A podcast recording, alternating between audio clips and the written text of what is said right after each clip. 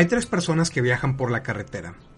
La primera viaja sobre la carretera sin importar baches, clima, lo lento o rápido que se traslade. La segunda persona busca cualquier atajo posible con tal de ahorrarse unos minutos. La tercera persona cambia una vez de camino para evadir el tráfico de la carretera kilómetros más adelante. ¿Qué tipo de personas somos? Elegir un camino no significa comprometerte de por vida.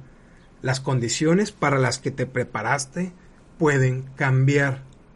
Esto no significa que debas perder el control y viajar sin claridad, esperando cualquier atajo posible. Te recomiendo convertirte en la tercera clase de persona.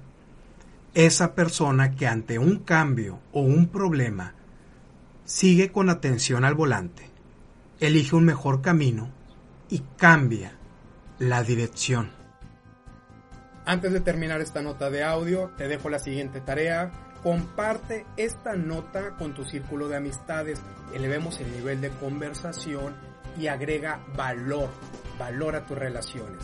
Segundo, si te llegó esta nota de audio y quieres recibirla directamente a tu celular, envíame un mensaje con tu nombre completo y la palabra inscribir al número de WhatsApp 834-1309-459 con el Código Internacional de México 521.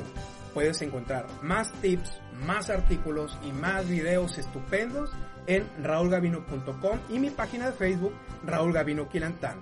Recuerda, lo que tú quieras hacer Aldo y Aldo ahora.